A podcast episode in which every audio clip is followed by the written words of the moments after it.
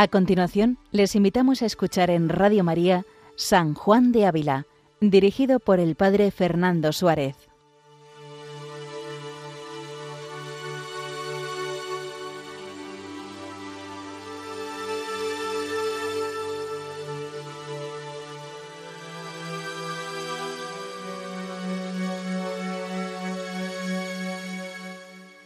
Muy buenos días, queridos amigos oyentes de Radio María. Una semana más, con la gracia del Señor, continuamos este programa dedicado a San Juan de Ávila, doctor de la Iglesia, el cual nació en Almodóvar del Campo, Ciudad Real, y murió, como bien sabemos, en Montilla, lugar en el cual se conservan sus reliquias a la espera de la resurrección. Y desde aquí, pues pedimos especialmente por los sacerdotes, el cual es San Juan de Ávila, patrono del clero secular español, así como de todos aquellos fieles que acuden pidiendo un encuentro con el Señor, un encuentro profundo con Él. Y continuamos este programa en el cual venimos revisando estos consejos que dio San Juan de Ávila a una doncella de Écija, Sancha Carrillo, Audifilia, este libro que se ha convertido en un clásico de la espiritualidad y que sin duda quien se acerca y se introduce en el lenguaje propio de la época, pero en la profundidad del conocimiento de San Juan de Ávila, uno queda pues realmente impresionado, ya que San Juan de Ávila conocía bien la acción del Espíritu en el alma y pudo tuvo la inspiración del Espíritu Santo para poner por escrito cómo es entre el alma y Dios. Pues continuamos este programa, el capítulo 84 que estamos siguiendo y comienza así. De lo que es el hombre de su cosecha y de los grandes bienes que tenemos por Jesucristo nuestro Señor. Dice, tornando pues al propósito bien claro, parece cuán bien cumple Dios esta ley. Escucha y mira, pues tan presto oyó la oración y vio las lágrimas de este rey y lo consoló. Hace referencia, lógicamente, a la cita bíblica que nos recomendaba la semana pasada, cuando en el libro de los reyes el rey Ezequías, que tuvo una victoria con sus tropas y no le concedió al Señor la autoría de esas victorias, y no le dio las gracias y cantares que eran necesarios, según nos narra el primer libro de los Reyes. Bueno, pues dice San Juan de Ávila que el Señor Dios fue muy rápido, muy presto en oír la oración y ver las lágrimas de este rey para consolarlo.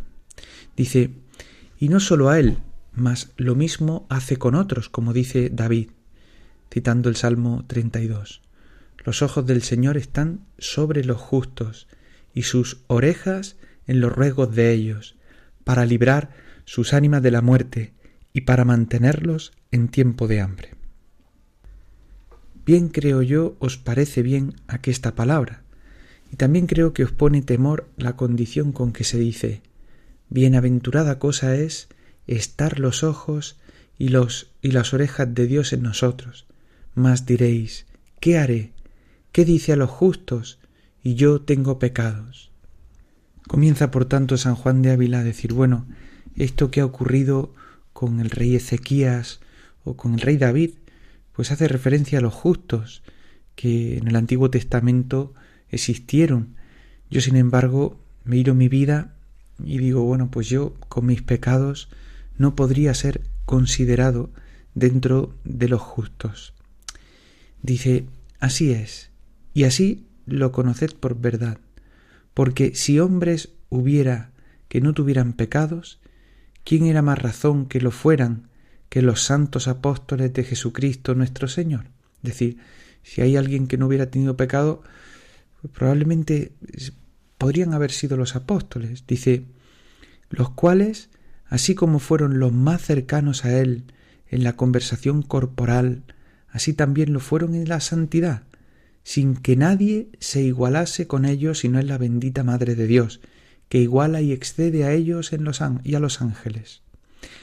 Y aunque dice San Pablo en su persona y en la de sus apóstoles que recibieron las primicias del Espíritu Santo, quiere decir mayor gracia y dones que otros hombres. Mas, con todo esto, les mandó el Señor rezar la oración del Pater Noster, en el cual decimos, perdónanos nuestras deudas y culpas. Y como es oración de cada día, claro es que somos por ella amonestados, que tenemos culpas, y que cada día cometemos alguna. Por eso dijo San Juan, si dijéremos que no tenemos pecado, nosotros nos engañamos y la verdad no está en nosotros, citando la primera carta de San Juan. Pues si todos los hombres, sacando al que es Dios y hombre, y a la que es verdadera madre de él, tienen pecados, ¿para quién se dijeron las dichas palabras? Los ojos del Señor sobre los justos, y sus orejas en los ruegos de ellos. Es decir, si finalmente sólo la Virgen María y sólo al que es verdadero Dios y verdadero hombre fue libre de pecado, entonces ¿a quién se hacía, a quién hace referencia el, el Salmo 32 que hemos visto cuando dice los ojos del Señor están puestos en los justos? Dice, respondo que no es Dios achacoso ni cumplidor con solas palabras, pues vemos que como lo dice, así cumplió con el rey Ezequías y con otros innumerables, a los cuales les ha mirado y oído. Dice, mas sabed que aquel es justo que no está en pecado mortal, pues está en gracia y amigo con Dios, de los cuales hay muchos, aunque tengan pecados veniales, de los cuales se entiende que no hay quien con verdad pueda decir que está sin pecado. Luego para aquí San Juan de Ávila considera que el justo es el que busca, por tanto, vivir en gracia de Dios y aquel que no está en el pecado mortal, aun cuando pueda pues caer como consecuencia de pues de la vida inclinada al pecado, pues en pecados veniales, por eso no podemos decir ninguno de nosotros que estamos sin pecado. Esto nos ocurre muchas veces cuando vamos a confesar. Muchas personas que acuden a la confesión y dicen, Padre, yo, yo la verdad es que yo creo que no he cometido pecado. Bueno, pues San Juan de Ávila viene a purificarnos de este conocimiento, porque no hay, no hay quien con verdad pueda decir que está sin pecado.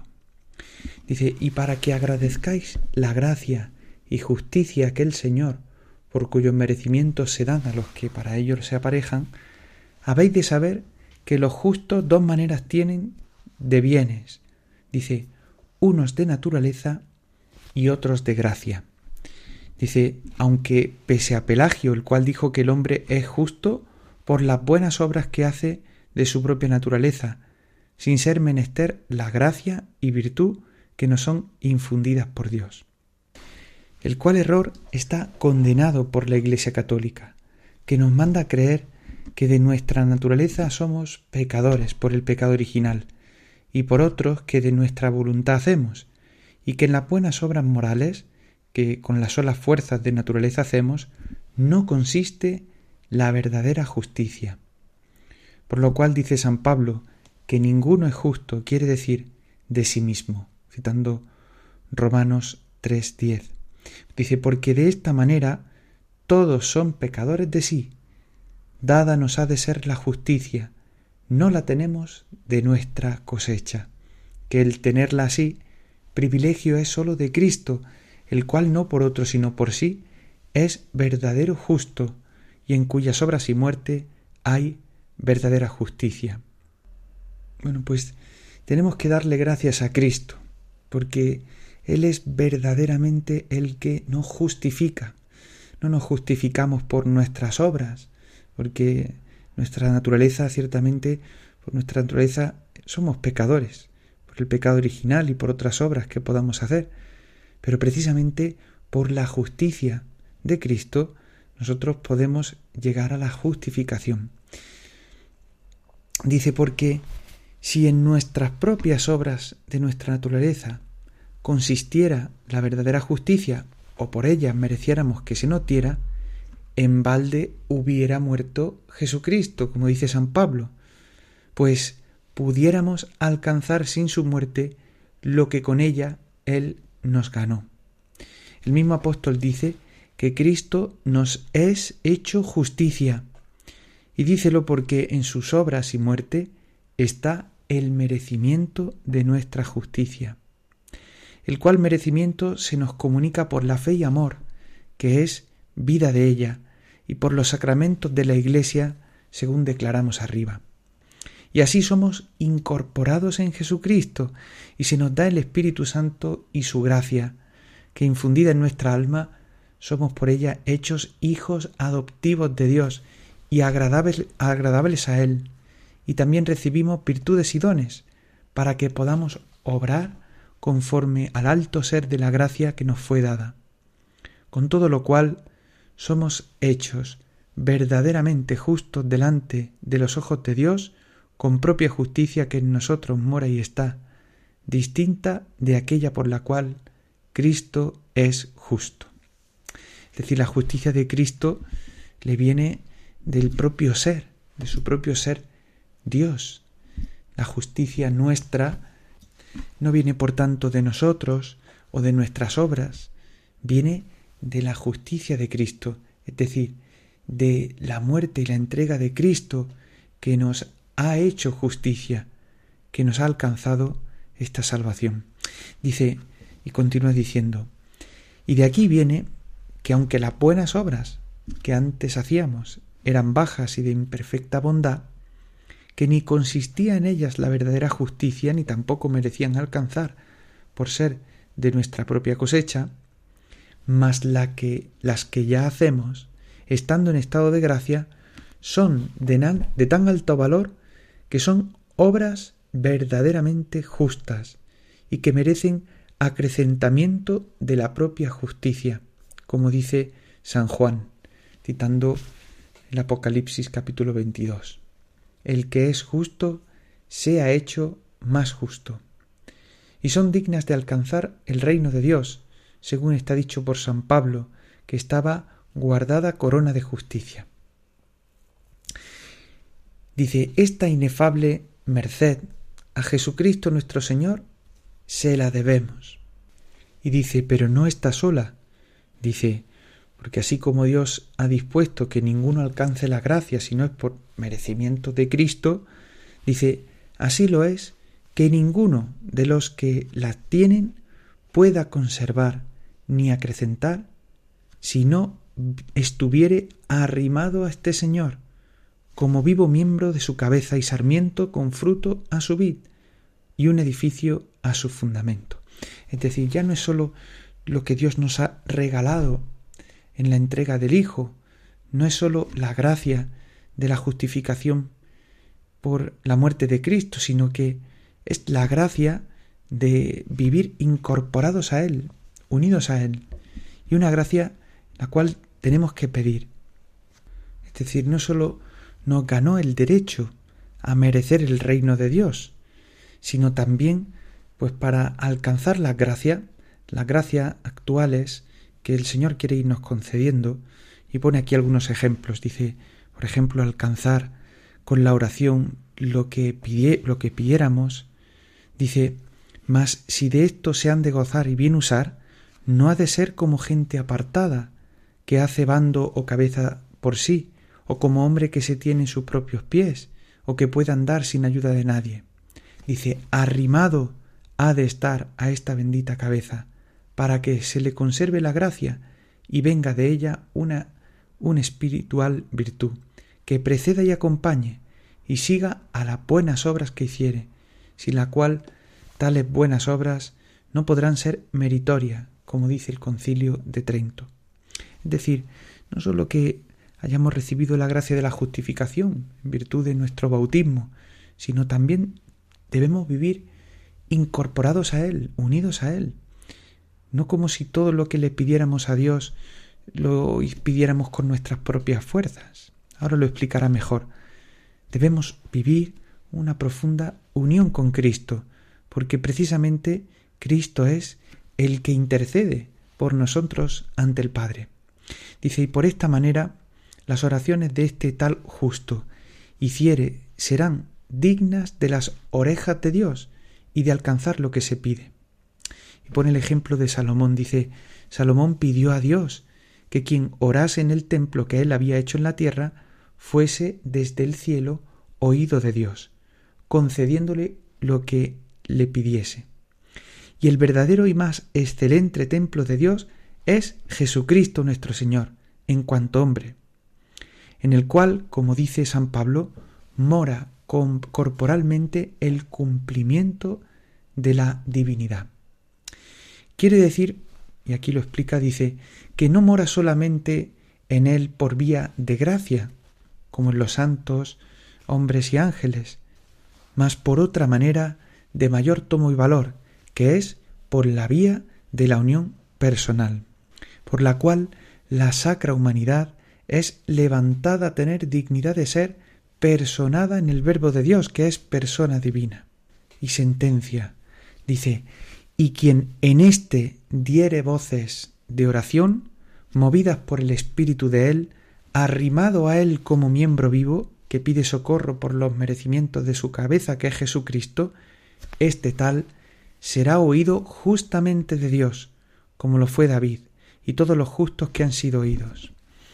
Dice, mas la oración hecha fuera de este templo, sea hecha por quien quiera que sea, ronca es y profana, no digna de las orejas de Dios, pues que, no siendo inspirada por Jesucristo, no lleva el sello real para ser reconocida y tenida por justa para alcanzar lo que pide.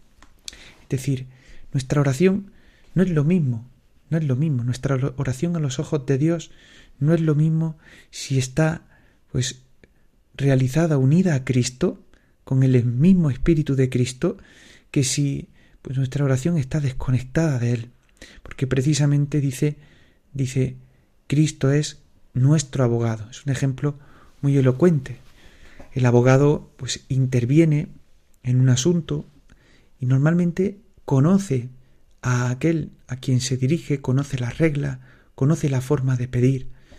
Nosotros cuando tenemos un pleito, pues solemos contar con un abogado porque ciertamente queremos que sea defendida nuestra causa, pues Cristo es nuestro abogado, el que eleva nuestras peticiones a Dios de forma más perfecta. Por tanto, es menester, dice San Juan de Ávila, que en la tierra seamos sus miembros vivos, movidos a orar por Él.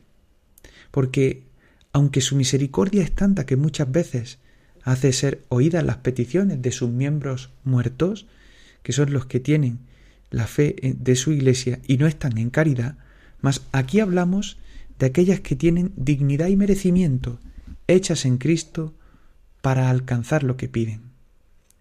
Dice, y conociendo nuestra Madre la Santa Iglesia esta necesidad de que Cristo en nuestras oraciones tenemos, suele decir, en fin de las suyas al celestial Padre, concédenos esto por Jesucristo nuestro Señor.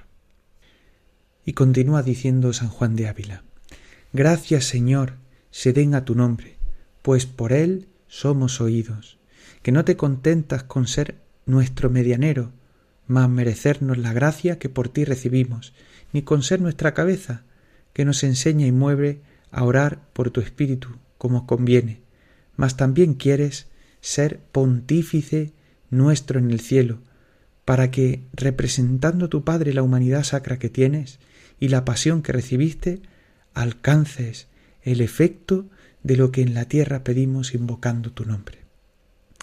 De manera que, así como dice el Santo Evangelio, que siendo el Señor bautizado se abrir los cielos a él, porque, aunque muchos han entrado allá después de él, a ninguno se le abren sino por causa de él, Así podemos decir que las entrañas de su eterno Padre, que se abren para conceder nuestros ruegos, a Cristo se abren.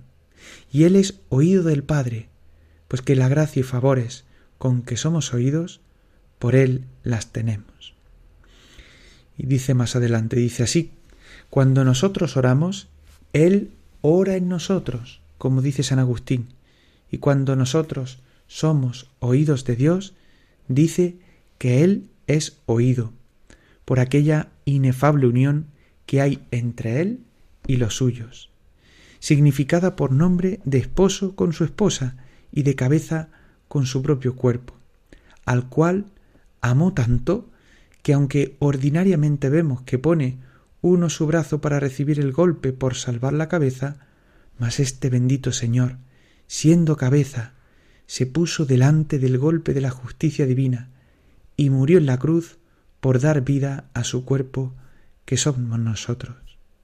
Y después de habernos vivificado mediante la penitencia y los sacramentos, nos regala, defiende y mantiene como a cosa tan suya que no se contenta con llamarnos siervos, amigos, hermanos o hijos, sino para enseñar más su amor y darnos más honra, nos pone su nombre.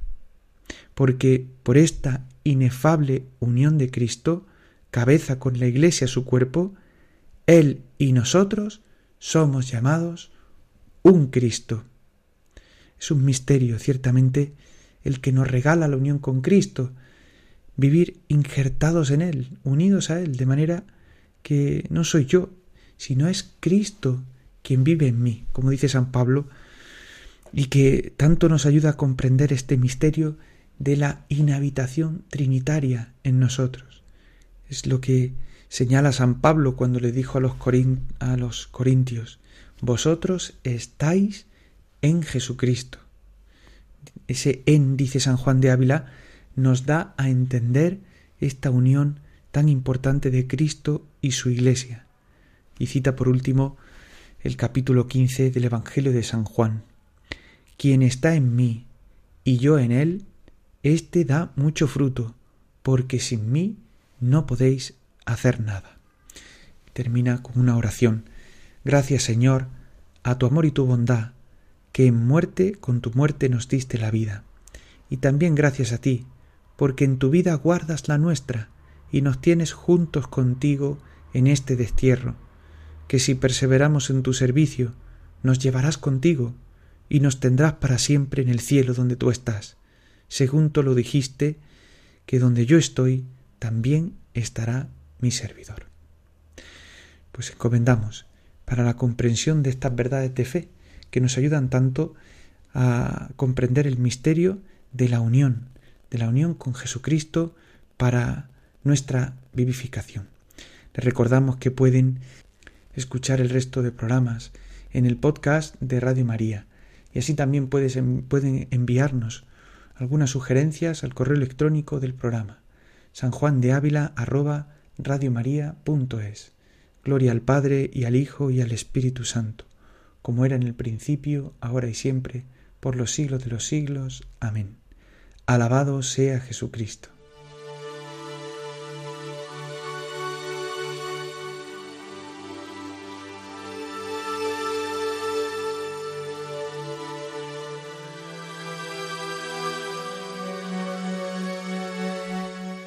Escuchado en Radio María San Juan de Ávila con el Padre Fernando Suárez.